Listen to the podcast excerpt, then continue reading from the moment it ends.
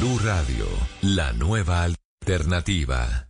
Padres con experiencia, Padres nuevos, hijos únicos, con hermanos, abuelos que consienten, nietos que aprenden. Vamos a construir un puente entre generaciones para que las familias crezcan y entre todos podamos cambiar el mundo. Aquí comienza Generaciones Blue, un espacio de Blue Radio con testimonios, guías, expertos e invitados que nos ayudarán a mejorar la vida en familia y las relaciones entre sus miembros. Generaciones Blue.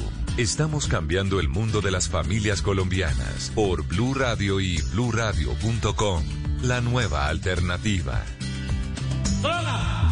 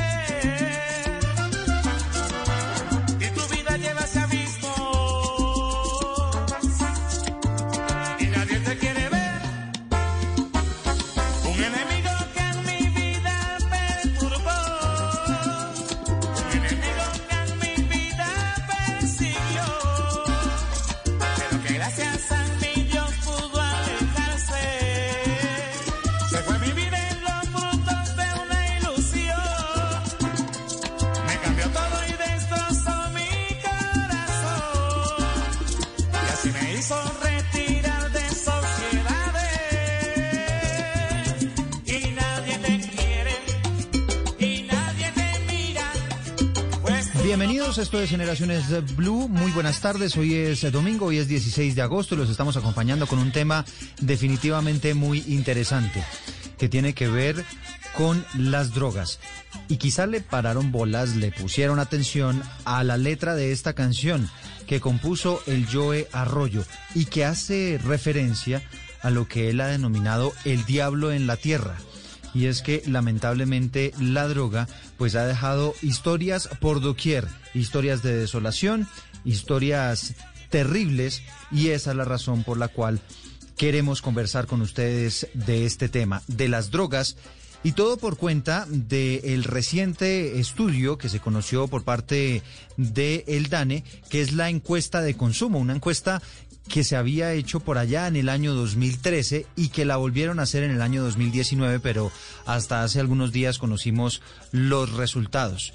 Y si bien hay algunas cifras que son alentadoras en torno a la posibilidad de que se hubiera reducido el consumo de drogas, también hay algunas inquietudes con relación a la metodología que se empleó esta vez en el DANE para hacer esas mediciones. Y por esa razón, pues vamos a estar conversando con el director del DANE a continuación para que nos explique un poco acerca de este tema, para que nos hable de las cifras, para que en planta blanca sepamos cómo estamos en Colombia con relación al consumo de las sustancias psicoactivas y aquellas sustancias, por supuesto, ilegales. Así que de esta manera le damos la bienvenida a todos ustedes a Generaciones Blue con este muy interesante tema que les proponemos para hoy.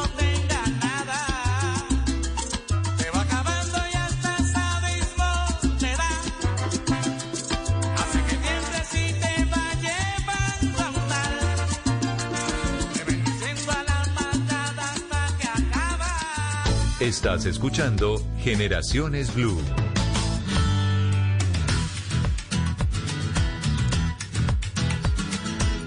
Y bueno, de una vez para arrancar con este tema, quiero saludar a esta hora del mediodía a Juan Daniel Oviedo. Él es el director del DANE. Lo hemos invitado para que nos hable un poco de esta encuesta de consumo que, como les digo, nos eh, da un retrato de lo que está pasando en este momento en el país con relación a las sustancias psicoactivas. Es una eh, encuesta muy amplia donde también estuvo incluido el alcohol, pero queremos concentrarnos más que nada en las cifras relacionadas con las sustancias ilegales, es decir, con las drogas. Doctor Oviedo, gracias por estar con nosotros.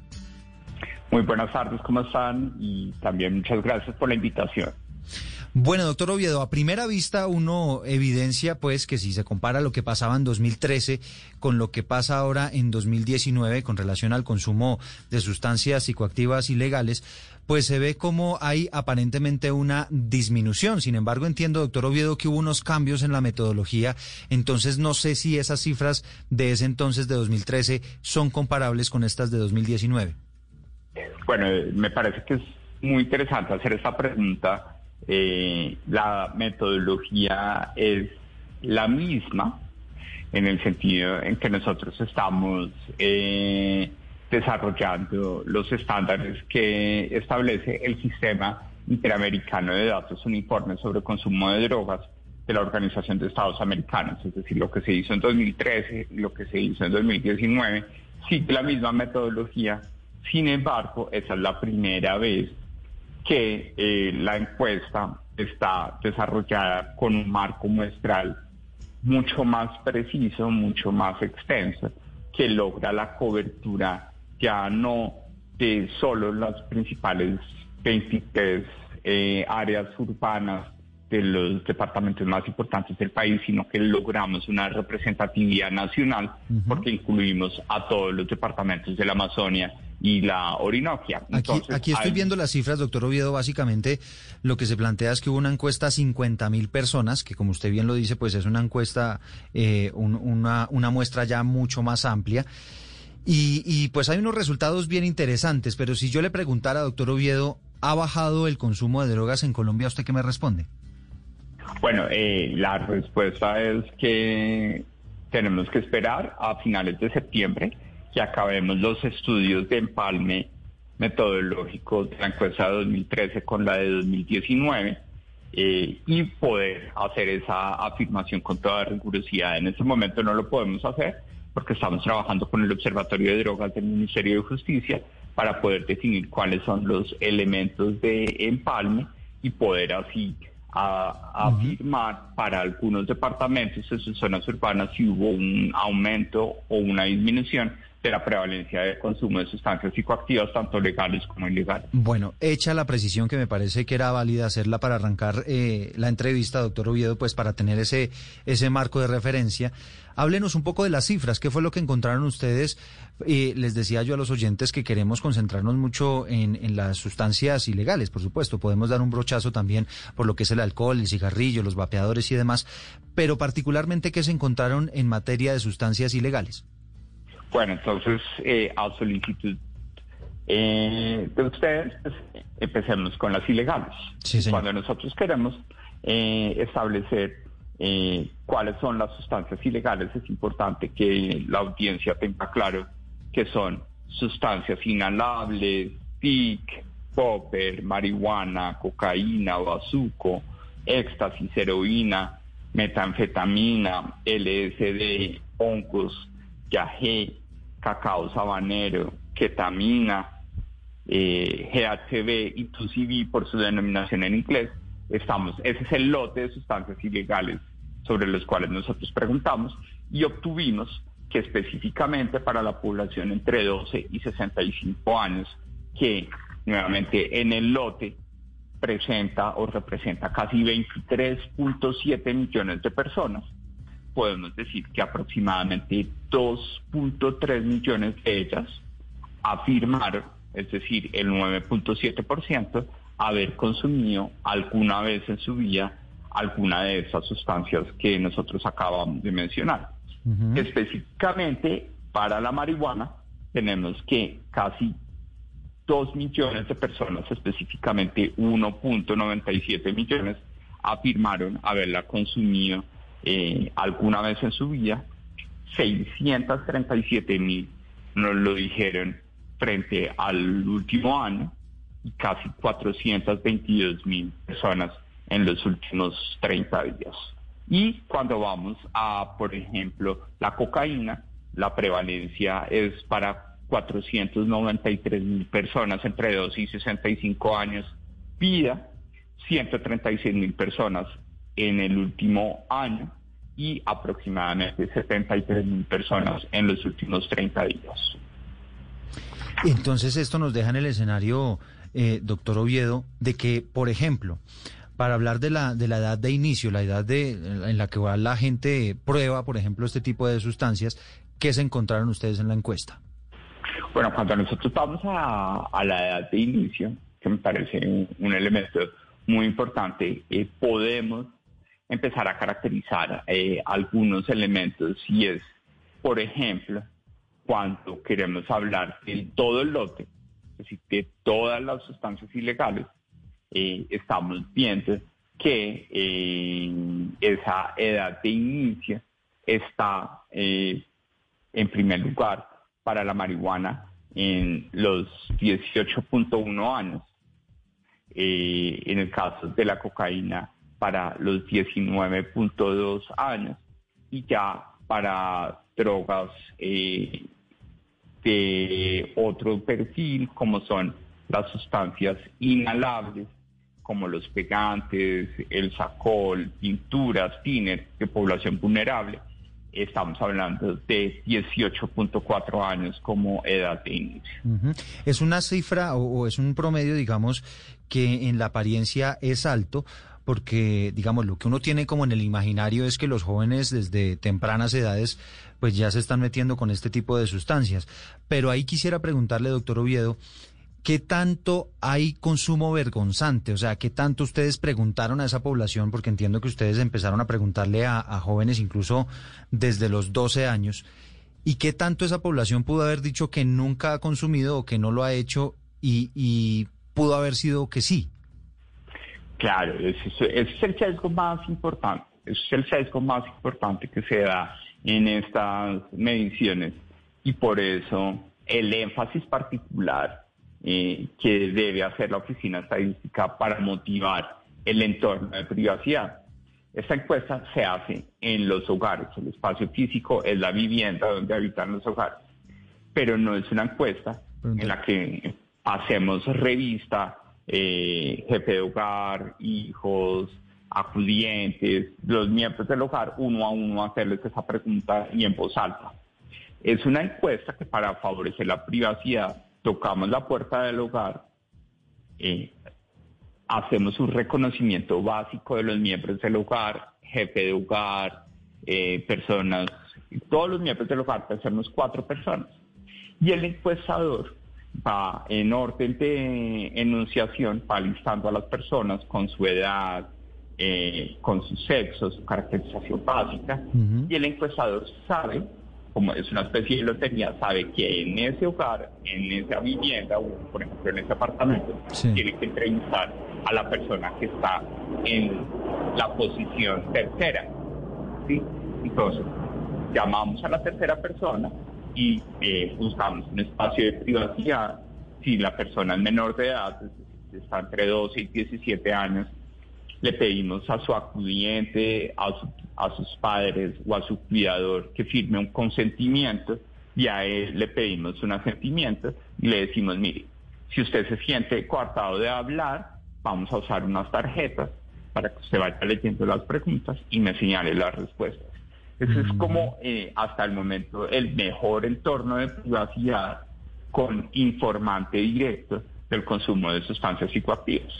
Hay otras metodologías que UNODC está tratando de experimentar para eliminar esos sesgos, pero eso es lo mejor que se puede hacer, es decir, estamos en frontera, es un estándar de la OEA, también de los países de la OCDE, en donde es así como eh, evitamos eh, al máximo ese sesgo por lo que tú mencionas de consumo vergonzante. Claro, porque yo me imagino que es diferente si a esa persona le preguntan en su colegio o en su universidad o, en el contexto del hogar, quizá, quizá la, la, respuesta pueda ser, pueda ser algo diferente. Pues doctor Oviedo, le agradecemos enormemente este, este espacio, este tiempo, para que nos contara un poquito cómo estamos en materia de consumo en el país. Quedaron las cifras muy claras y quedamos pendientes entonces de los de los otros resultados para saber evidentemente si si hay o no un consumo. Usted me dice, con toda rigurosidad todavía no lo podemos hacer, eso sería a finales de septiembre, pero si usted a primera impresión le, le, preguntan, bueno, ¿usted ve un aumento o una disminución? ¿Usted qué podría responder? Eh, pues que con todo cuidado y respeto, pues en mi función no puedo dar impresiones. Entonces, Yo, yo entiendo. Como director del DANE tengo que esperar a poder tener los datos y hacer la comparación. Sí, bueno, está bien. Le entiendo, le entiendo ese punto por- como director del DANE. Esta pregunta se la estaba haciendo más como Juan Daniel Oviedo, pero, pero lo entiendo. Ojalá, ojalá el 30 de septiembre me autoinvito y podemos hablar de las comparaciones. de una. Eh, a, a finales de septiembre lo hacemos. Doctor Oviedo, gracias. Bueno, que estén muy bien. Bueno, pues allí tienen ustedes un panorama algo básico de lo que está ocurriendo con el consumo, unas- un, un tema que es muy difícil de medir por lo que estábamos hablando, porque no es tan fácil conseguir respuestas tan certeras para hacer este tipo de mediciones. Estamos preguntando a propósito de numeral Generaciones Blue, ¿alguna vez ha consumido alguna sustancia psicoactiva ilegal? Sí o no. Tranquilo, tranquilo que esto es eh, anónimo. Nadie se va a enterar si usted pone que sí, nadie se va a enterar que usted pone si no. Pero sí lo interesante que estamos encontrándonos en esta encuesta es que más o menos un 70-30 es la proporción, un 30% diciendo que sí, un 70% diciendo que no. Pero ahí está, obviamente en los comentarios la gente diciendo que hay muchos que sí, pero que dicen que no. Quiero saludar a esta hora del mediodía para complementar todos estos asuntos, para hacer el análisis a Julián Quintero, que es sociólogo, cuenta con una maestría en estudios sociales de ciencia y tecnología, es investigador y consultor en el tema de drogas desde 2006 y además es director de la Corporación Acción Técnica Social, un hombre que se ha metido a estudiar todos estos temas de consumo. Doctor Quintero, bienvenido. Muy buenos días, muchas gracias por la invitación y a la gente que lo escucha. Bueno, doctor Quintero, ya escuchaba usted al, director del DANE con un brochazo muy rápido, porque usted entenderá que este es un estudio muy amplio, pero sí nos da un muy buen brochazo para empezar a analizar este tema del consumo de las drogas. Usted que ha estado metido en este tema, ¿cómo lo ve? ¿Cómo ve a Colombia frente al consumo de, de sustancias psicoactivas ilegales? Pues bueno, pues lo primero yo creo que es el tema metodológico, que es el que está causando como, como dudas. En este momento no es amplio el estudio porque no conocimos más del 10-15% de lo que usualmente se presentan en estos estudios.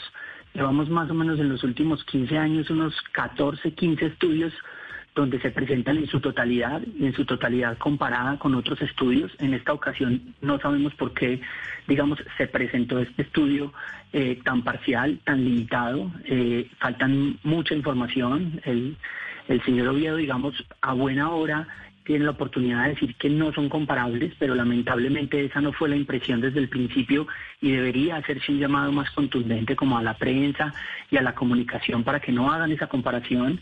Quien debe hacer esa comparación es el ministerio y es el DANE y no entregar en la comparación. Y en últimas, pues los estudios de consumo tienen básicamente una idea central y es saber si consumimos más o consumimos menos con referencia, digamos, a un tiempo pasado. Y esta, y esta encuesta, digamos, tiene esa gran limitación y no sabemos por qué razón, por qué razón se publica parcial y se hace por primera vez así. Entonces yo creo que lo primero es como todas esas dudas que presentó el estudio, por ejemplo, se le pregunta más a la población que menos consume.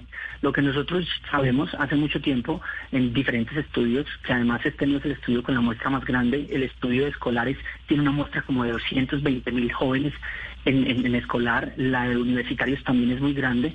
Entonces digamos como que se le pregunta más casi el 50% de la muestra es gente entre 35 y 65 años, cuando tú ya no consumes sustancias. Y el grupo poblacional, que es de 18 a 24 años, no alcanza ni a ser el, el 15% del total de la muestra. Venga, doctor Entonces, Quintero, pues, y, y háblenos de ese estudio que usted nos dice es más amplio, porque me parece interesante saber cuáles fueron los resultados que, que arrojó ese estudio que nos está mencionando. Claro, y ahí entonces le puedo hablar de varios estudios al mismo tiempo. Solo le citaré dos. Le voy a citar el Estudio Nacional de Consumo en Población Escolar, que se ha hecho tres veces con temporalidades casi similares, es decir, permite medir en el tiempo. El último se publicó en 2016 y todas las sustancias psicoactivas ilegales muestran una tendencia al aumento.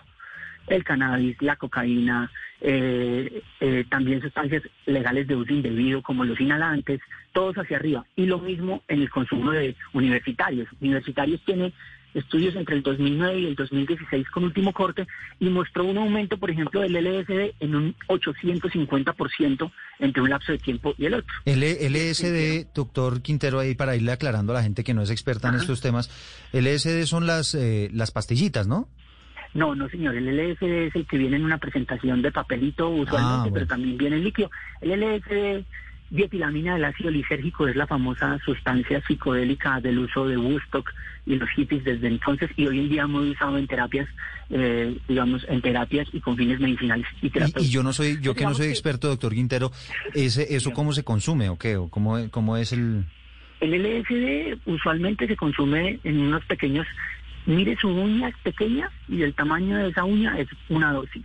Sí. Y eso se parte en cuatro partes y digamos que a partir de ahí empiezan y eso viene en unos pequeños papeles secantes, se llama similares a lo que podría ser un papel de servilleta gruesa, Sí. porque el papel absorbe, el papel no es la sustancia, ¿no? El papel es un portador de la sustancia, también se consume líquida, también se consume de, anti- antes se consumía, se echaba una gota en un, en un cubo de azúcar cuando existían los cubos de azúcar. Entonces digamos que para ir para ir un poco comparando, las limitaciones que tiene el estudio son amplísimas y por eso, digamos, en este momento nadie se... Yo creo que por eso también de manera como muy acertada el señor Oviedo dijo que no se podía comparar porque no se puede comparar. Mm. Ahora, son las cifras oficiales, ¿no, doctor Quintero? Evidentemente, pues las, la- las del Estado, y con base en esas cifras, imagino yo que establecen las políticas públicas, pero usted tiene razón. Nos dice el doctor Oviedo que nos esperemos hasta finales de septiembre para, para, para poder hacer ese análisis mm, comparativo. Pero hablando y volviendo a ese estudio que nos estaba mencionando, eh, eh, ustedes se encuentran que, por ejemplo, empiezan los jóvenes a consumir a partir de qué edades, por ejemplo. Claro, entonces usted, digamos, por ejemplo, como son estudios poblacionales, uno es de universitarios y el otro es de y el otro es de, escolares, pues la tasa de inicio va a ser mucho más baja en ambos. Para usted saber un inicio de la población en general, tiene que ser del estudio en población general, que es el que está diciendo el doctor Oviedo que toca esperar. Entonces, si yo le digo en una edad de estudio de escolares, pues obviamente me va a salir hacia los 13, 14 años. Si yo le digo en universitarios, 16, 17. Pero usted no puede compararlo porque son estudios de un rango poblacional específico. Usted sí puede decir del total de la población a qué edad empiezan cuando los mide a todos, de los 12 a los 65 años. Por eso mismo entonces, para entrar a la conversación y el mismo dato que analizaba el señor Oviedo ahorita, el hecho de que tengamos una edad de inicio para sustancias legales a los 18 años y para sustancias ilegales a los 19 años, desde nuestra interpretación, lo que podría decirse es que ya dejó de pensarse que era una sustancia por rebeldía o por eh, o por conflicto o por salud mental y se está convirtiendo en una experiencia que se toma a la edad adulta de manera aparentemente responsable. Otra cosa diferente es los picos, es decir, hay casos muy extraños donde niños empiezan a consumir 8 años, pero son casos extraños. Y hay casos de gente que nunca consume. Lo que estamos pensando es el promedio. Y para Colombia, el promedio de edad de sustancias legales como sustancias ilegales está bastante alto en este momento, digamos. Está en la mayoría de edad. Sí, doctor Quintero, esas personas que usted nos menciona empiezan a consumir a los 13 o 14 años, o casos excepcionales, nos decía usted, desde los 8 años. ¿En qué circunstancias llegan esos niños y esos jóvenes a las drogas? Miren, nosotros, digamos, a partir de las encuestas que nosotros hacemos y los, los, los ponderados constantes que hacemos, digamos, a nuestra población objetivo, que es gente que ya consume, cuando usted le pregunta que por qué razón empezó a consumir, más del 80% de la gente dice que empezó a consumir por experimentación y el 93% lo dice que lo hace por placer. Una tasa muy pequeña, entre el 7 y el 10%, dice que o está eh, o tiene algún problema familiar o quiere liberar algún problema. Entonces, en conclusión, uno sí podría decir que la mayoría de las personas que se acercan a sustancias lo hacen por experimentación, por presión de grupo o por sentir una experiencia de placer. Y de esas personas que, que incurren en la experimentación, ¿cuál es el riesgo de que caigan en las drogas? De que caigan en las drogas. ¿Qué es caer en las drogas? ¿Como Caer en las de drogas es pues quedarse, ¿no? Quedarse y, y Ah, convertirse en una persona adicta.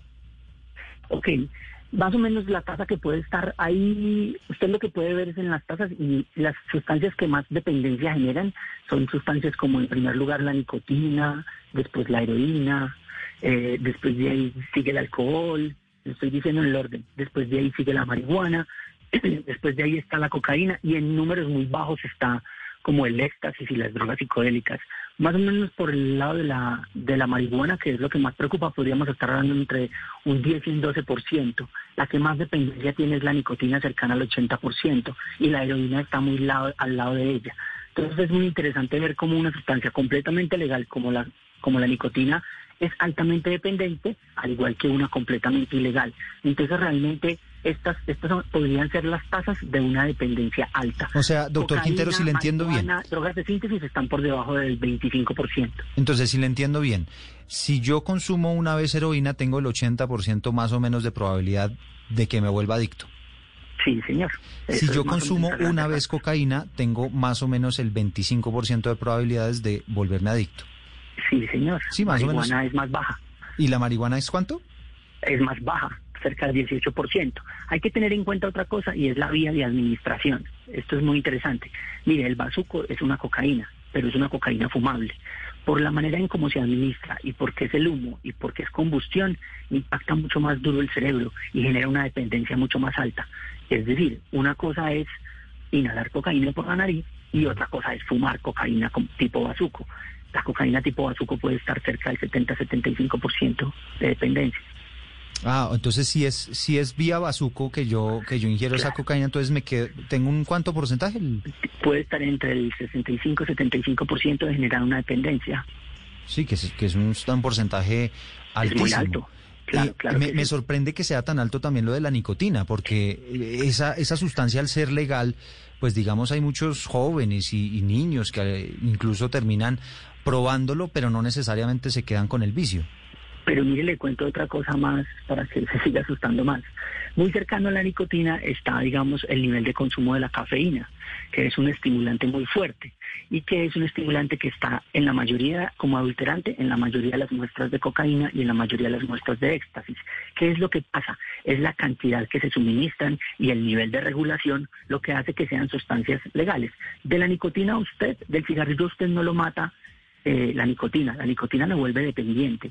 Pero la nicotina, no se le olvide que hay una cosa que siempre se olvida cuando se habla de drogas y es que las drogas generan un nivel de satisfacción y placer para las personas. Y es por eso que las personas acuden a ellas. Y después se puede volver un problema y terminan adictos y se joden la vida. Pero en principio las sustancias tienen una recompensa para el cerebro y para el cuerpo. La nicotina es un estimulante antidepresivo. Por eso la gente se engancha tanto y lo usa en las mañanas, lo usa para relajarse. ¿Sí? ¿Qué es lo que le hace daño de la del cigarrillo? El humo, la materia vegetal en combustión es la que lo mata. Entonces, digamos que en este tema también cuando usted empezaba a hablar como, como, como y presentaba la nota, que hablaba un poco de la canción de Joe y el infierno y el diablo, yo creo que también solamente tener esa comprensión es la que no nos lleva a entender este fenómeno de una manera un poco más centrada. Y es que aquí hay unas explicaciones mucho más profundas para las cosas que producen las sustancias. Y no necesariamente, hoy en día, mire, que hace, no, nada más hace, hace 20 años la marihuana era el infierno y la entrada a todas las drogas. Hoy en día la marihuana es una medicina, Entonces, en, en, en, en algunos casos. Entonces yo creo que eso es lo que tenemos que empezar a deconstruir y es la manera en cómo nos acercamos a las sustancias desde la ciencia, desde la evidencia, desde la investigación. Ahora, lo, lo del infierno en la tierra, eso lo dijo el Joe, ¿no? No me lo achaque a mí. Sí, sí, sí, no, y Joe, todos sabemos la historia de Joe frente Sí. a las sustancias psicoactivas y, y cómo le dio de duro al final de su vida. Oiga, ya que habla, ya que habla, doctor Quintero, de, de, de historias, yo quisiera que usted se quedara ahí en la línea dos minuticos porque quiero que escuche la historia de Alex Marín. Él tiene 40 años, pero eh, duró cerca de 8 años consumiendo drogas desde los 14 años. Lo contactamos, de hecho, porque él eh, tuvo la oportunidad de participar con nosotros en, en, nuestra encuesta allí en las redes sociales en Generaciones Blue y quiso contarnos su historia. Y quisiera que lo escucháramos unos minuticos para que a, a partir, digamos, de su testimonio podamos seguir analizando este tema tan interesante. Buenas tardes, ¿cómo están? Soy Alexander Marín. Bueno, quería contar que yo inicié a consumir marihuana entre los 14 y 15 años por curiosidad. Quise saber a qué sabía, qué se sentía al probar la marihuana. Lo peor fue que me quedó gustando. Y con el tiempo mi cuerpo ya pedía otro tipo de drogas. No pude controlarlo, como uno se llega a imaginar, de que uno dice, yo puedo controlar eso. No, ya después con el tiempo empecé a consumir cocaína, eh, éxtasis, heroína. Eh, cua- aun cuando no había plata, inhalaba boxer para satisfacer la necesidad que buscaba mi cuerpo en ese momento. Eh, duré consumiendo alrededor de 8 o 9 años, tiempo, años perdidos de mi vida por tomar malas decisiones en cuanto al consumo de drogas. Eh, no estoy de acuerdo con la legalización de la droga, específicamente en este caso hablando de la marihuana, porque en estudios, estudios de universidades prestigiosas han demostrado que el 90% de las personas que inician consumiendo marihuana van a terminar consumiendo otro tipo de drogas peores que ella. Entonces, esto por esta razón no estoy de acuerdo con la legalización. No podemos darle la oportunidad a los jóvenes de que adquieran más fácil ese producto que puede terminar dañando sus vidas y la de sus familias, como ya lo hemos visto en documentales, en otro tipo de testimonios donde personas con grandes talentos, con grandes dones, terminan perdidas por causa del consumo de drogas. Este hombre, Alex Marín, tiene actualmente una hija de 11 años, logró finalmente salir de las drogas, pero quiso compartir su testimonio porque efectivamente a Alex le fue mal, doctor Quintero. Se metió con la marihuana. No sé, digamos, los estudios, él, nos plantea allí una serie de estudios eh, y cifras que seguramente usted conocerá mejor que él y que yo, pero, pero me pareció interesante escuchar su testimonio para que nos demos cuenta que sí hay casos en los cuales estas personas arrancan con la marihuana y se desemboca el tema y se vuelve incontrolable, ¿no? Sí, claro, claro. Y según los datos de las Naciones Unidas, que sería bueno cuando uno habla de los estudios citar la fuente y citar el dato, él hace parte del 12% de las personas que tienen problemas graves derivados sobre el consumo. Entonces el otro 88% de las personas no tienen estos problemas graves derivados. Entonces, claro que para, digamos, las personas que tienen, digamos, unas, una, que son proclives a la dependencia, a la ansiedad, que pueden llegar a tener presiones de grupos, vacíos afectivos, son personas que pueden llegar a tener una dependencia fuerte con las sustancias en algún momento. Y para esas personas, la oferta del Estado debe ser cualificada, debe tener alto acceso, la sociedad debemos aprender a reducir la, la estigmatización sobre las personas que han tenido problemas con las drogas, por eso mismo, y porque muchas personas han tenido problemas con las drogas y el estigma que cae sobre ellos, no solamente de delincuentes, sino también de enfermos, es que muchas otras personas que no tienen problemas con las sustancias, pues no toman la decisión de salir del closet y presentarse ante la sociedad diciendo, pues yo he logrado tener una relación no dañina con las sustancias. Entonces, esto parte de que hay personas que tienen unas muy malas experiencias, eso está clarísimo, y el Estado tiene que buscar alternativas para que esas personas puedan mejorar su calidad de vida, ya sea adentro del consumo a partir de estrategias de reducción de riesgo y daño porque hay gente que no puede o no quiere dejar de consumir. El síndrome de abstinencia, ¿no? El famoso síndrome de abstinencia. Síndrome de abstinencia es ese que le da a usted cuando usted tiene una alta dependencia y no está consumiendo y son de diferentes niveles. Hay sustancias que ni siquiera dan síndrome de abstinencia físico sino síndrome de abstinencia social. El mayor síndrome de abstinencia lo tiene la heroína y la nicotina. Usted sabe muy bien con sus amigos periodistas lo que puede pasar si a las 11 o del día no se ha fumado el primer cigarrillo a alguien que está acostumbrado a hacerlo a las 9 de la mañana. Irritabilidad, dolor, cansancio. Ese es el síndrome de abstinencia. Oiga, doctor Quintero, para ir redondeando, porque, porque el tiempo se me agota, pero el, tiempo, eh, el tema está muy interesante. Eh, usted nos habla de un aumento del consumo. ¿Qué tanto ha influido el hecho de que quizá hoy en día con las redes sociales, con eh, la tecnología, puedan los jóvenes estar teniendo más fácilmente acceso a este tipo de drogas? Wow. Eh, nada más ayer escuchaba las noticias que este señor de César Gaviria, que es actual miembro de la Comisión Global de Drogas y expresidente, decía que las redes sociales habían ayudado a democratizar mucho la sociedad y en esa medida pues también habían permitido que la gente accediera a mucha información. Las redes sociales de alguna manera han permitido que muchos jóvenes, adolescentes o personas adultas accedieran a información sobre las drogas diferente a la prohibición, diferente a, la comparación o al desastre. ¿sí? Yo creo que usted y yo crecimos con el comercial de Banco Cafetero, donde el televisor nos mostraba a un señor que se destruía por consumir drogas, pero hoy en día los chicos simplemente le hacen esa pregunta al padre o al hermano mayor. Y si ellos no son capaces de responder una pregunta sobre el tema de drogas, inmediatamente se van a las redes sociales que claramente no van a tener o no van a ser tan cuidadosas en brindarles información. Entonces, de alguna manera, el acceso a más información, donde se habla a la gente de, de, los riesgos, de los daños, de los beneficios, de las alertas, de cómo se hace, de la dosis, de la marca, de la cantidad, pues yo creo que a la gente le ha dado eso de alguna manera algunas herramientas para enfrentar las sustancias de una manera menos riesgosa. oye, no lo mezcles con eh, pilas con la dosis D, analice la sustancia con. Yo creo que eso es otra cosa que también, digamos, es algo que, que últimamente ha salido mucho en boca por el tema del- de los proyectos de ley de regulación del consumo de marihuana en Colombia, es que ya han salido, por lo menos el Instituto, Instituto de la Marihuana en Uruguay, encargado de todo el tema de la regulación, ya certificó que no aumentó el consumo de marihuana en población adolescente de manera significativa a raíz. Es más, aumentó más el consumo de marihuana en adolescentes en los países que están prohibiendo que en el país de ellos que no está prohibiendo. Y contrario a eso, aumentó sí el consumo de marihuana en población mayor y adulta. Entonces, es también un mito, porque ya lo confirmó también el estado de Denver en Colorado por estudios de GPA, Drug Policy Alliance, Ujú. que no aumenta el consumo de marihuana debido a la regulación Bueno, del mercado claro, ilegal. claro que entiendo, en California sí ocurrió el, el fenómeno contrario, ¿no? Que se disparó el consumo. Pues es que, es que California es la magia. Usted sabe que en California está regulada la marihuana medicinal hace 25 años y como una trampa, todo el mundo en California tiene un carnet que dice que necesita marihuana medicinal.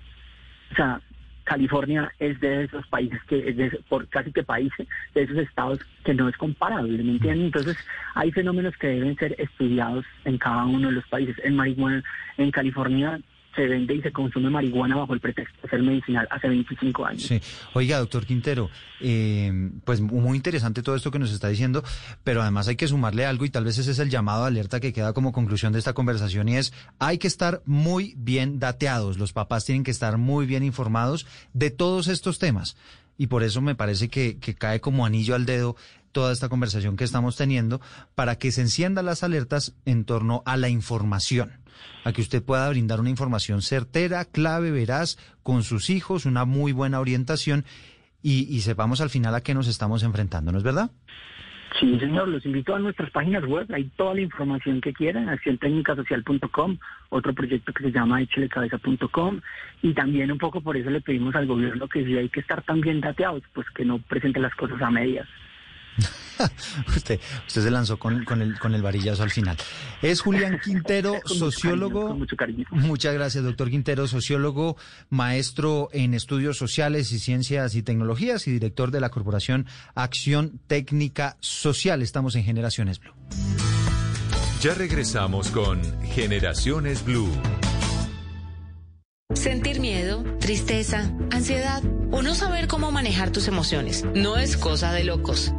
Ingresa a porquequieroestarbien.com, un centro de apoyo e información gratuito donde te acompañamos, te escuchamos y orientamos. También puedes llamarnos al 300-912-5231, una alianza de la Fundación Santo Domingo y Profamilia, con el apoyo de Blue Radio.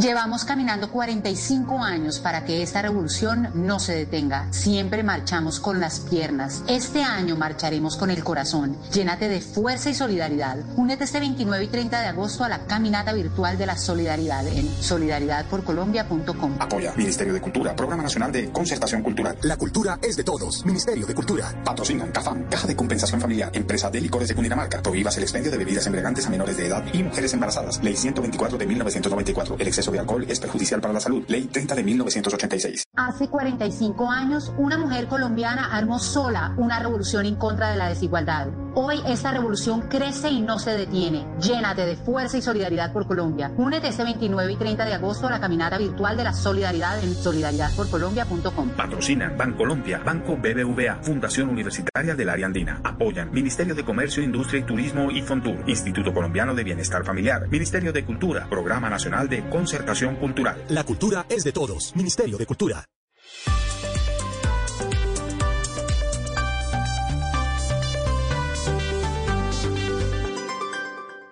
En Generaciones Blue, ¿cómo viven nuestras generaciones el COVID?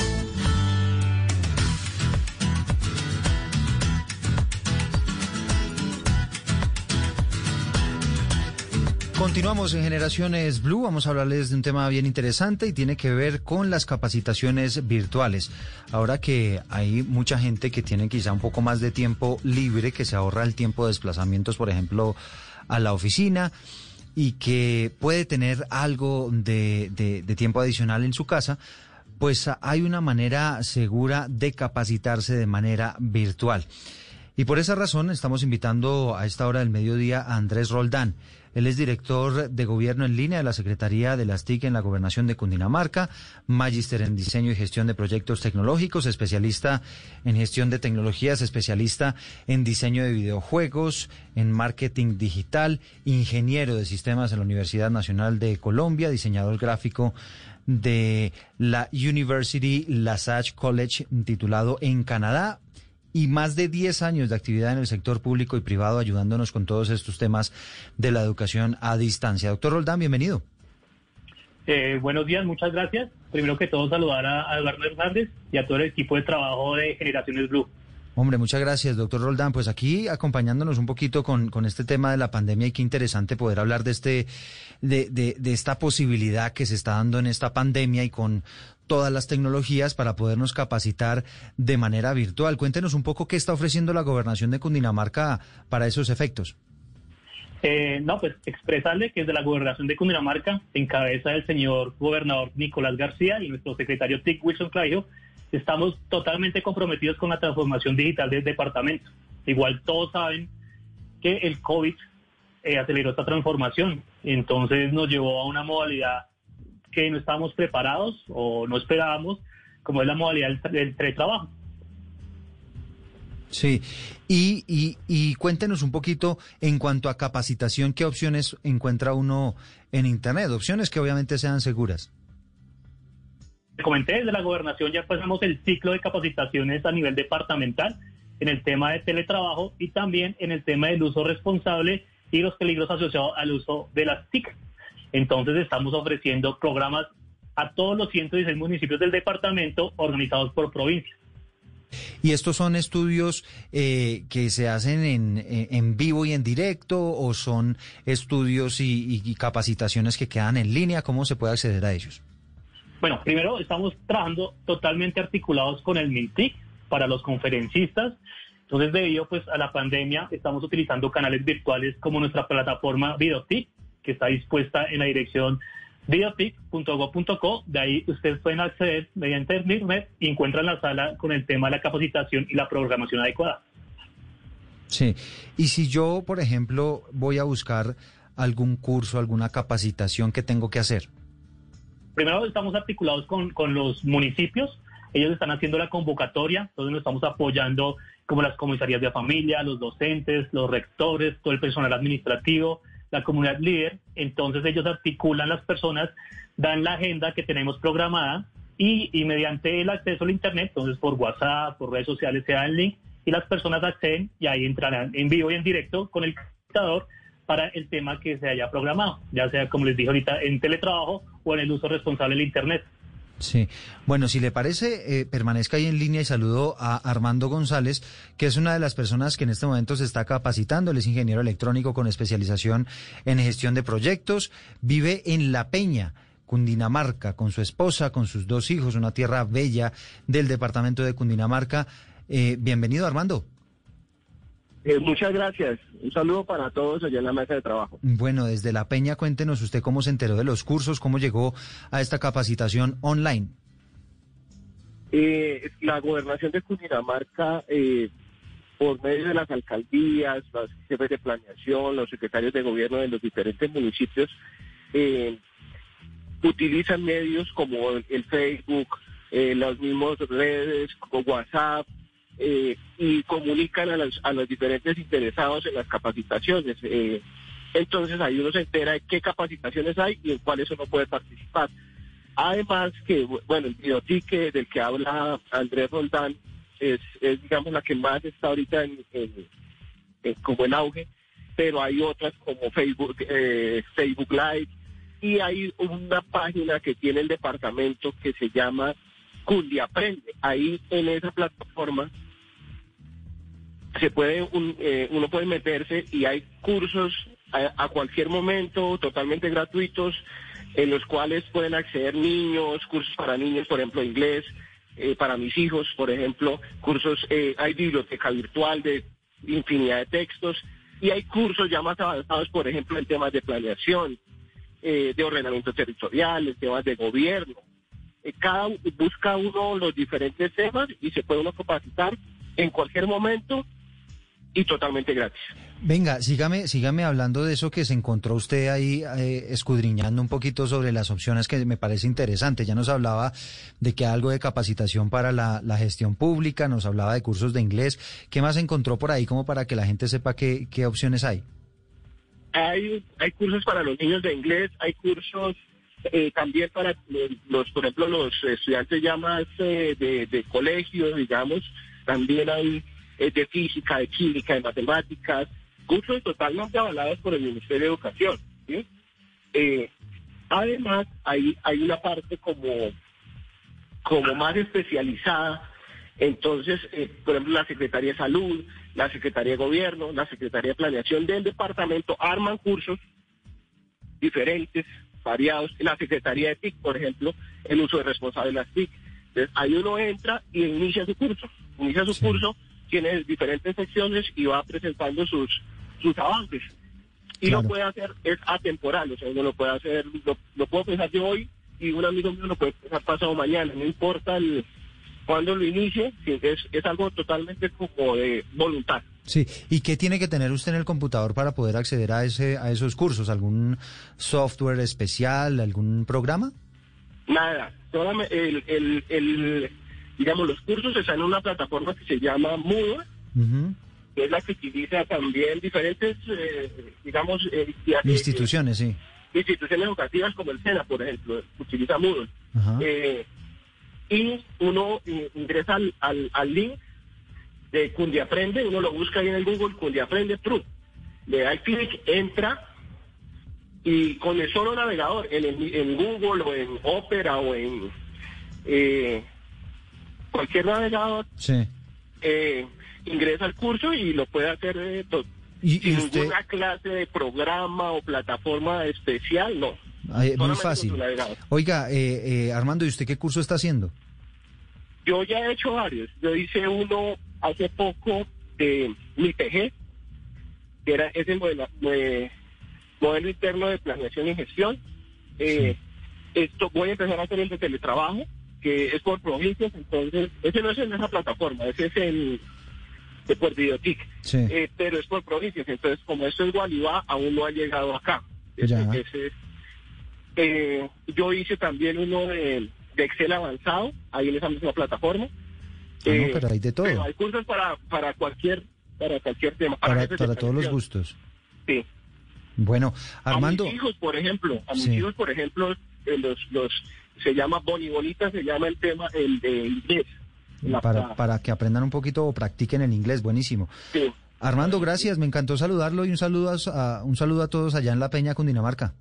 Muchas gracias a usted. Oiga, eh, doctor Andrés Roldán, cuando usted hace el curso, ¿le dan después algún tipo de certificado? Sí, señor. Estamos trabajando en conjunto con el MINTI. Eh, Usted hace, el, por ejemplo, el curso de teletrabajo y cuando se inscribe, pues eh, ahí se, se ingresa sus datos y después a vuelta de correo recibirá su diploma eh, por medio de un PDF, el cual usted después imprime y lo puede presentar en, en su entidad oficial donde trabaja. ¿En algún momento me cobran por algo? No, señor, no, todo es gratuito, todo es para la comunidad cundinamarquesa a cero pesos. Bueno, pues Andrés, muchos éxitos con este plan para capacitar a la gente online y nos quedamos entonces pendientes, ¿no? De todas las opciones que hay allí para que, que la gente se pueda capacitar y aprovechar mejor el tiempo en época de pandemia. Listo, muchísimas gracias por la invitación. Igual de estar muy pendientes. Por ejemplo, quiero eh, aprovechar la pullita. En, en las capacitaciones de teletrabajo, pues se verán cómo, qué son los beneficios, los conceptos del teletrabajo, las modalidades de teletrabajo. Por ejemplo, la ley que está regulada del teletrabajo en Colombia, que es la ley 1221 del 2008, es una de las leyes más avanzadas que hay. Entonces, por ejemplo, todos los aspectos TIC para tener en cuenta el teletrabajo, las aplicaciones, las herramientas TIC gratuitas. Y en las capacitaciones de TIC Confío, pues serían riesgos como la ciberdependencia, el ciberacoso, el sexting, que es uno de los, más, de los problemas más graves que tienen los jóvenes en este momento, el material de uso sexual infantil. Y ahí la comunidad tendrá acceso a conocer en qué consisten estos riesgos y más que todo podrán acceder a herramientas para poder combatirlos y denunciarlos, que es como por ejemplo la plataforma de teprotejo.org. Entonces, muy pendientes en su comunidad, en su municipio, sus alcaldías para acceder a estos capacitaciones de forma gratuita. Para las familias, importante. Muchísimas gracias. Hablábamos entonces sobre esas opciones que está brindando la gobernación de Cundinamarca, capacitaciones online. Hablábamos con Andrés Roldán. Ahora algo de música en Generaciones.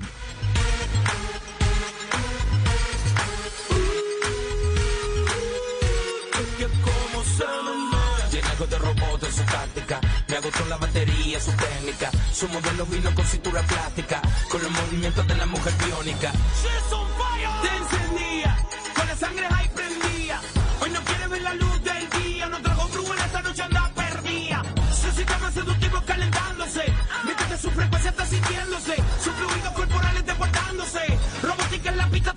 Bueno, ahí estaban las opciones en esos espacios patrocinados de la gobernación de Cundinamarca, bien interesante para que ustedes se metan, para que indaguen sobre lo que puede pasar con las capacitaciones online. Hay muchísimas opciones para todo el público, no solamente aquí en Cundinamarca, sino también en todo el país.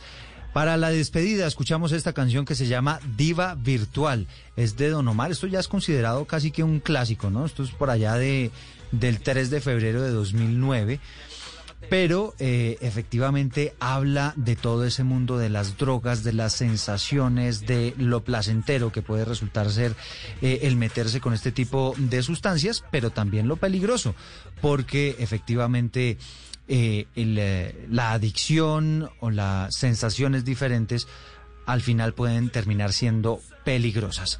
Así que con algo de música nos despedimos. Esto fue Generaciones Blue. Ojalá les haya gustado el tema de hoy. Seguimos recibiendo todos sus comentarios a través de numeral Generaciones Blue en nuestras redes sociales. Nos reencontramos dentro de ocho días. La cima de un beso en un brinco suicida, su fuente de energía cautiva mis sensores, pues no hay quien la controle. Cuando baila encendía, tiene dentro esa chispa que quema transistores y bebe de un elixir que enciende sus motores. Esto es Generaciones Blue. Todos tenemos un reto, algo que nos impulsa, eso que nos hace levantar de la cama todos los días, un sueño que nos lleva al límite y nada más importa. No importa el dolor, ni la frustración, no importa el tiempo. Un reto que es a la vez nuestro combustible y nuestra obsesión. Porque nada se consigue de la noche a la mañana. Este es mi reto. ¿Cuál es el tuyo? Pasta Sonia, sabor y energía que te hacen mejor. Trabajamos pensando en usted. Esta es Blue Radio. En Bogotá, 89.9 FM. En Medellín, 97.9 FM.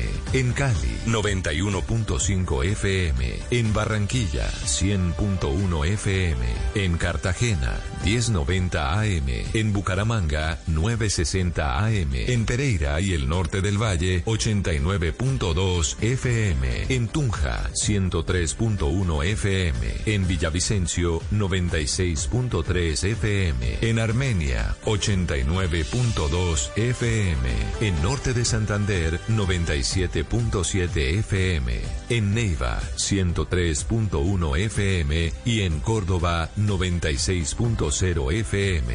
También en bluradio.com. En Facebook, Blue Radio Colombia. A través de Twitter en arroba Blue Co. Y en la señal de TDT.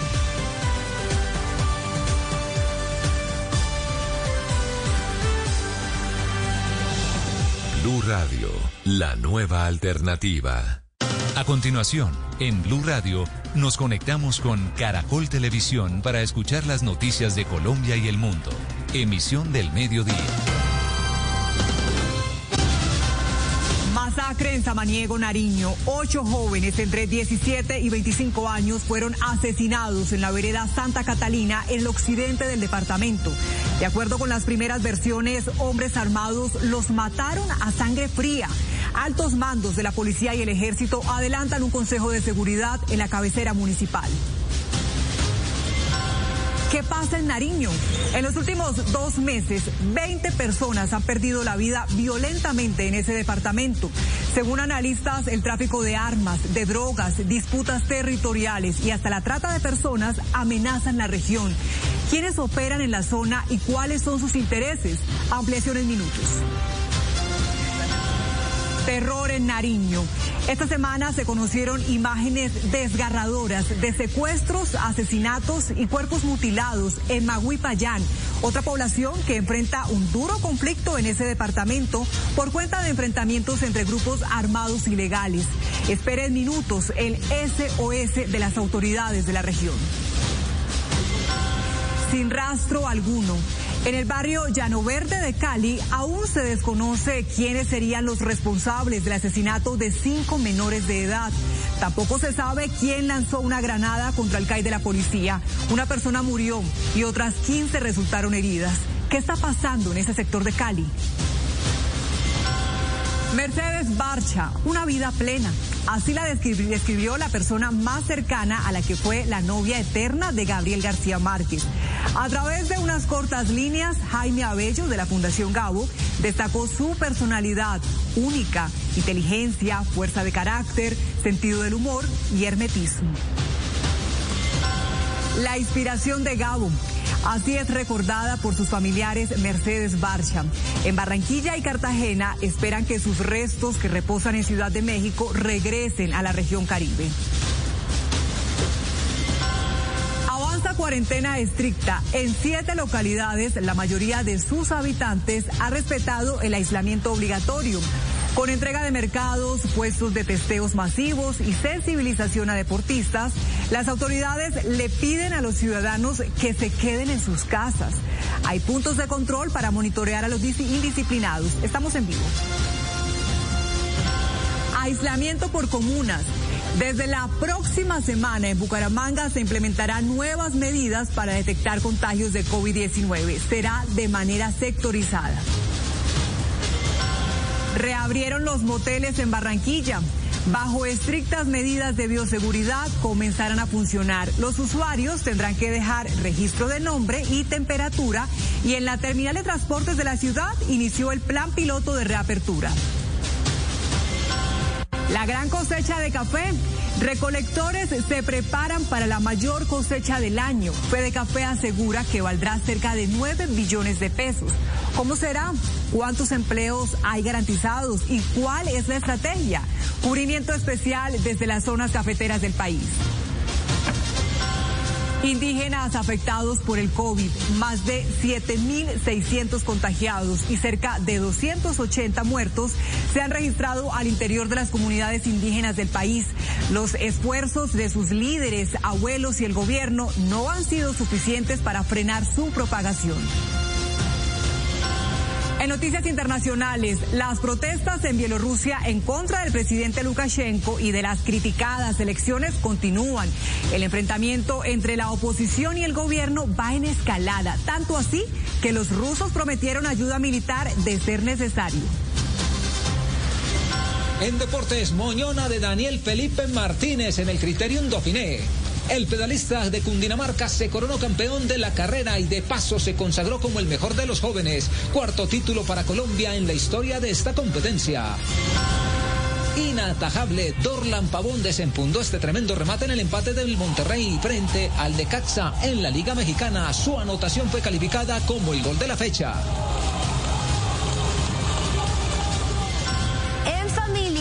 Enamorada y demostrando que ya superó el coronavirus, Madonna celebra su cumpleaños número 62.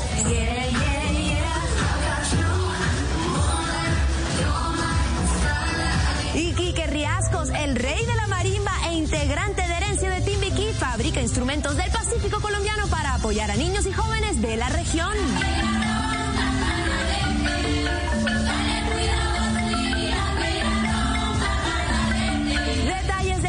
Iniciativa y mucho más aquí en Show Caracol.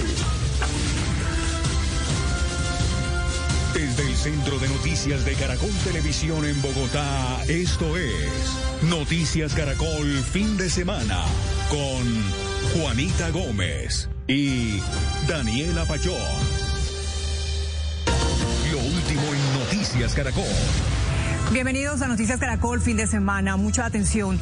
Las autoridades confirmaron el asesinato a sangre fría de ocho jóvenes de Samaniego, Nariño. Al parecer, hombres armados llegaron hasta una finca donde departían y los asesinaron. Daniela, el punto es que la situación de orden público en esta zona del país, en este departamento, es muy compleja. De hecho, ya las autoridades esta semana habían denunciado una serie de secuestros, pero también el hallazgo de varios cuerpos descuartizados. La masacre de estos jóvenes en las últimas horas volvió a prender las alarmas ante la cruda violencia en Nariño. A esta hora se adelanta un consejo de seguridad en el municipio de Samaniego. David Sánchez, ¿ya se conocen quiénes serían los responsables de este asesinato?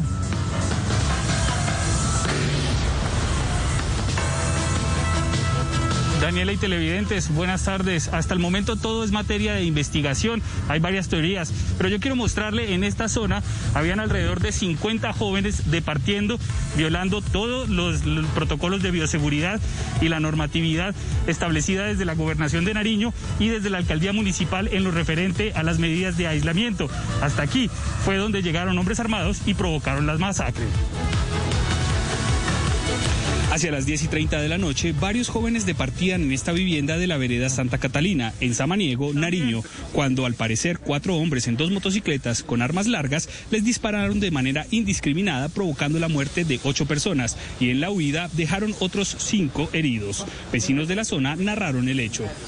Bueno, pues aquí viven mi- mis sobrinas, entonces según lo que ellos me cuentan, porque yo no vivo aquí, vivo pues, como le dijera, a una distancia prudente, yo escuché los tiros por ahí a las 10 de la noche, escuché cuatro ráfagas de fusil, como también de varias clases de armamento, como pistolas, revólver, parecía, ¿no? Y entonces pues dice que estaban ahí otro sobrino mío, repartíanse unas cervezas con unos amigos. En la causa no sé, dicen unos que quedaron vivos, es que llegaron unas personas por ahí y llegaron como quien dice disparando hacia estres y siniestras.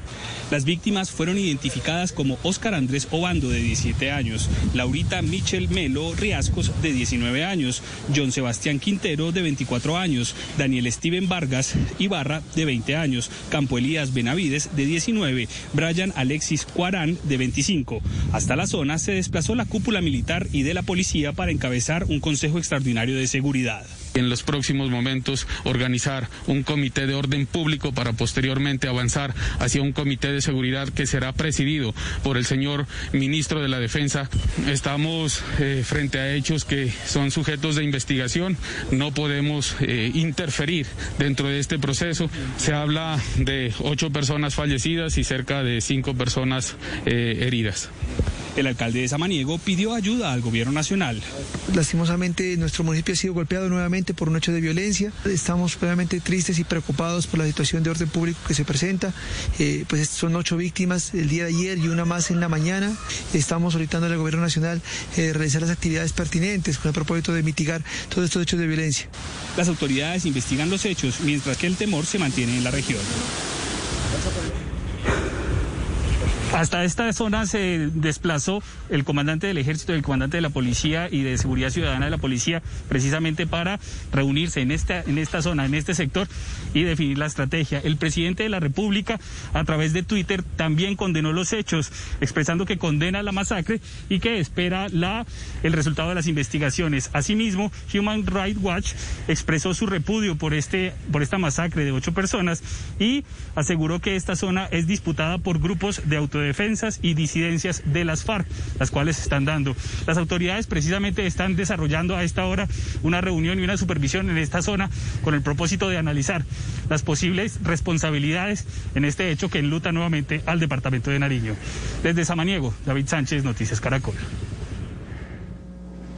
Es una situación muy complicada. Gracias, David. Maguipayán es otro de los municipios de Nariño que está sufriendo por cuenta de la violencia a cargo de los grupos armados que se están disputando el control de las tierras para las drogas, pero además también la minería ilegal. En esta zona hay extorsiones, secuestros, asesinatos. El panorama es desgarrador.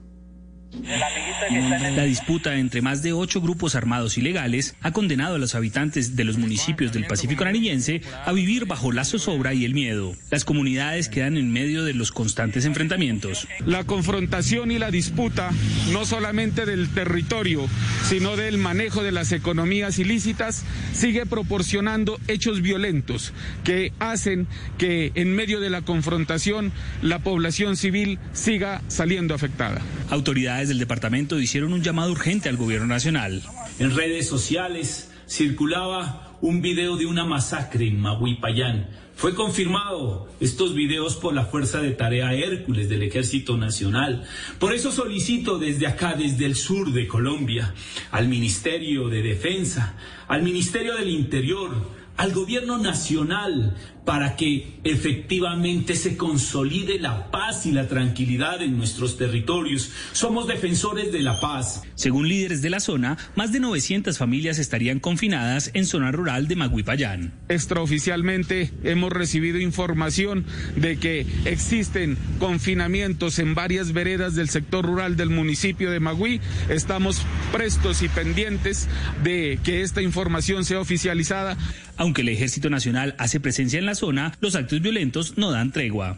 El día de hoy se realizó un comité de orden público encabezado por el señor gobernador del departamento de Nariño y los comandantes regionales de fuerzas militares y Policía Nacional, donde se tomaron medidas con el fin de contrarrestar los hechos que alteran el orden público en la jurisdicción. Desde el pasado mes de mayo se han recrudecido estos enfrentamientos, sin que hasta la fecha se haya logrado controlar la situación. eso le va a pasar. 12.40. Para hablar de la dura situación en el departamento de Nariño, nos acompaña a esta hora Mateo Gómez Vázquez. Él es director del sistema de alertas tempranas de la Defensoría del Pueblo. Doctor Gómez, bienvenido. ¿La Defensoría ya había recibido alguna información sobre este asesinato o amenazas contra estos jóvenes?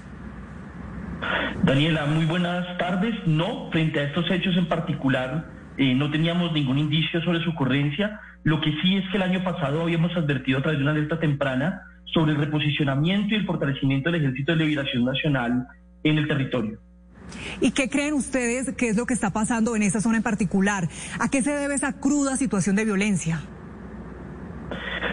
Vea, son eh, dos razones sin poder todavía establecer pues, las particularidades de los casos de, de, la ocurrencia de esta masacre.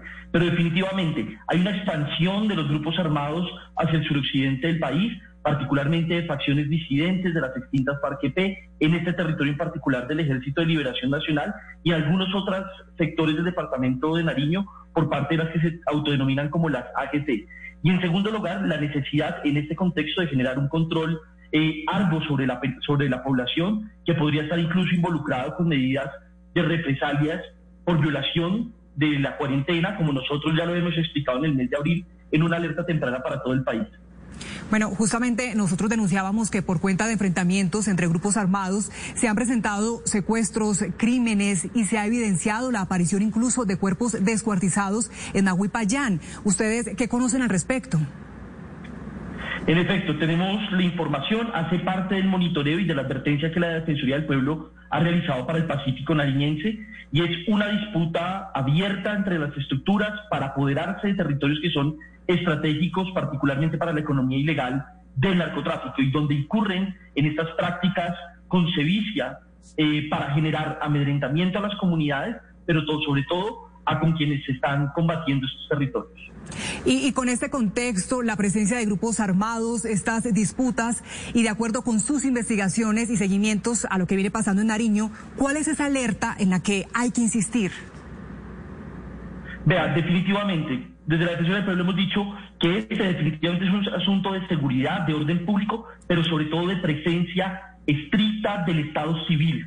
Las autoridades en materia de educación, salud, proyectos productivos tienen que llegar al departamento de Nariño y ofrecer una oferta robusta, no solamente en materia de seguridad, sino en la provisión de bienes básicos para la satisfacción de todos los derechos económicos, sociales y culturales. Presencia del Estado, sí señor. Director, ¿qué relación puede tener también esta masacre con lo que pasó con los jóvenes de Cali? Vean, no podemos establecerlo en este momento, sin embargo, la ocurrencia de prácticas como las masacres es un síntoma de degradación y de recrudecimiento de parte de los actores armados. No podemos establecer un vínculo directo, son contextos, hay que decirlo, esencialmente diferentes. En, en, en, en Samaniego hay un control es- es- específico del Ejército de Liberación Nacional del territorio de la criminalidad eh, armada y en Cali tenemos un fenómeno urbano que puede corresponder a otras prácticas más relacionadas, incluso con, con lo, que se, lo que se denomina, lo que está más denominado como la, como la limpieza social. Pero eh, hay que ser eh, cautos en no ser conclusivos. Son dos contextos esencialmente diferentes, pero el mensaje para la sociedad, para la juventud, es igual de temor y zozobra. Y como sociedad tenemos es que rodear y decir a los jóvenes de este país que cuentan con una sociedad, con una opinión y con un Estado que está dispuesto a desplegar todas las acciones para su protección y garantía. Muchas gracias. Y es que son muchos los interrogantes que quedan. Nuevamente, gracias, director, por acompañarnos en Noticias Caracol. A ustedes muchas gracias. 1244. A esta hora regresamos en vivo a Samaniego, Nariño, donde el general Eduardo Enrique Zapateiro, comandante del ejército, y el general Jorge Vargas, director de seguridad ciudadana de la policía, entregan detalles de esta investigación que se adelanta tras la masacre. David, adelante. Daniela, precisamente estamos con estos dos comandantes. Vamos a hablar primeramente con el general Zapateiro, comandante del ejército. General, ¿qué pasa en Nariño? ¿Por qué tanto recrudecimiento de violencia en los últimos días? Estamos aquí por órdenes claras del señor presidente Iván Duque y el señor ministro de la Defensa Carlos Holmes Trujillo en el lugar de los hechos. Prácticamente el común denominador de los problemas que tenemos en Nariño es el narcotráfico. Y por eso estamos hoy acá miran- mirando las hipótesis que posiblemente llevaron a los hechos ocurridos en la noche anterior.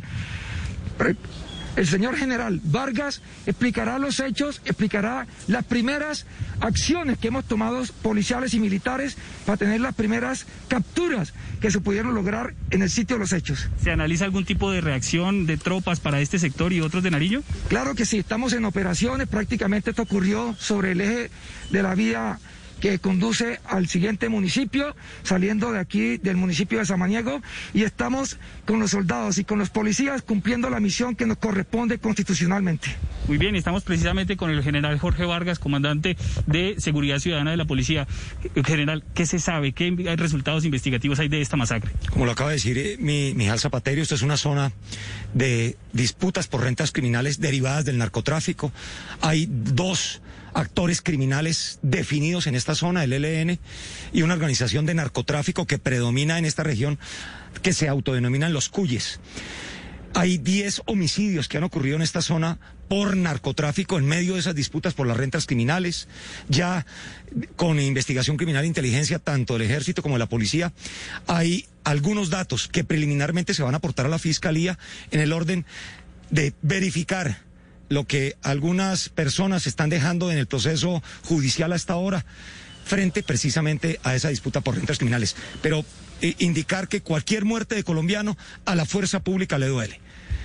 Ahora, general, ¿se sabe de capturas? ¿Se sabe ya de responsabilidades? Sí, eh, en los cierres que se hizo de inmediato en la zona, eh, en este momento se capturaron hace unos minutos a dos personas con armas. Eh, investigación criminal está verificando los antecedentes. Estamos en ese proceso de judicialización en este momento. ¿Esta masacre sería un ajuste de cuentas entonces para ustedes? Estamos en, es una de las teorías, no estamos afirmando con la fiscalía. Miraremos, es una zona de alta complejidad derivada del narcotráfico. General, también han circulado videos, eh, responsabilidades del ELN amenazando a la población, ordenándoles quedarse en sus casas. ¿Se sabe si este, este hecho tiene algo de relación con ello? No, reitero, reitero. Tenemos unas teorías a, a partir de las disputas por las rentas criminales entre los actores dedicados al narcotráfico en esta zona. La fuerza pública está haciendo presencia y con la Fiscalía General de la Nación eh, analizaremos las hipótesis de caso. Muy bien, pues las autoridades están en la zona, se van a reunir precisamente para definir cuál va a ser la metodología de investigación y dar resultados en los próximos días. Desde Samaniego los dejamos con más noticias. Gracias David por esa información, una noticia que está en desarrollo. La captura de una persona se está evaluando si tiene que ver con estos hechos. Precisamente como se lo estaban explicando las autoridades a David en Nariño, el suroccidente del país, son varios los grupos armados que se están disputando el control territorial, pero además las rutas del narcotráfico. Y esos dos factores, según los expertos, hace que la violencia aumente. Pues Juan, Andrés Beltrán le puso la lupa a este tema y que encontró Juan Andrés. Así es, buenas tardes. Pues de acuerdo a información de inteligencia a la que tuvimos acceso y a fuentes consultadas de investigadores respecto a lo que pasa allí en Nariño, se habla de por lo menos tres grupos delincuenciales que operan en esta zona del país. El ELN, el Clan del Golfo y la estructura 29 de las disidencias de las FARC, que han eh, sembrado terror en esa zona por las disputas por quedarse precisamente con el negocio del narcotráfico y afectando a la población civil. Los detalles a continuación. La ubicación geográfica del departamento de Nariño y los cultivos ilícitos en ese territorio por años lo ha convertido en el escenario de disputa entre los grupos armados ilegales. Información de inteligencia militar da cuenta de los cinco municipios en disputa por parte de estas estructuras, entre ellos Cumbitara, Policarpa, El Rosario, Leiva y Samaniego, este último donde ocurrió la masacre de ocho estudiantes universitarios y el crimen de una joven cerca del lugar. La situación más dramática se vive en la costa pacífica nariñense, en el Charco, La Tola, Maguipayán y en la zona de la sierra. Lo peor se vive en Policarpa, Incumbitara y la entrada de la zona de la sierra es este municipio de Samaniego. Y aunque el poder de la estructura cordillera sur de las autodefensas gaitanistas al mando de alias Matamba es importante, la disputa territorial más fuerte y más violenta es entre el ELN y la estructura 29 de las disidencias de las FARC, luego de que en noviembre del año pasado, alias Sábalo, entonces cabecilla de esa disidencia, rechazara una alianza con el ELN y fuera asesinado junto a cinco miembros de su organización criminal. En esa zona de la sierra opera particularmente el clan del Golfo, o se autodenominan autodefensas gaitanistas de Colombia, una cosa que llaman el Comando de Occidente, una disidencia de las FARC que llaman el Steven González, y sobre todo el ELN, que es muy fuerte ahí. Y es que pese a los esfuerzos de la fuerza pública, en la costa pacífica nariñense también sigue la violenta disputa entre el clan del Golfo y la estructura Franco-Benavides de las disidencias de las FARC, que deja ya varios asesinados violentamente en los últimos días. En general, la costa pacífica y la sierra se llevan desangrando en estos dos años y ha sido imposible que la fuerza pública controle la zona.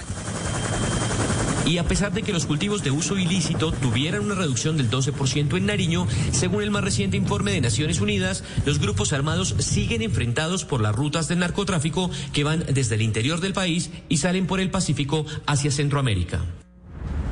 Pues hace pocos minutos el ministro de la Defensa, doctor Carlos Holmes eh, Trujillo, salió desde el aeropuerto militar de Catam en compañía del eh, general Navarro, comandante de las fuerzas militares, y el general Óscar Ateortúa, comandante de la policía, para liderar un nuevo Consejo de Seguridad allí en Nariño. Esto dijo hace pocos minutos el ministro de la Defensa.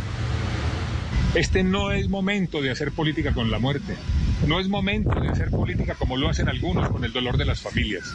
Es el momento para que todos los colombianos nos unamos y digamos no más al problema mundial de las drogas ilícitas, no más a estos criminales que pretenden pasar por encima de nuestras vidas y nuestros recursos naturales para poder cultivar, producir y distribuir droga.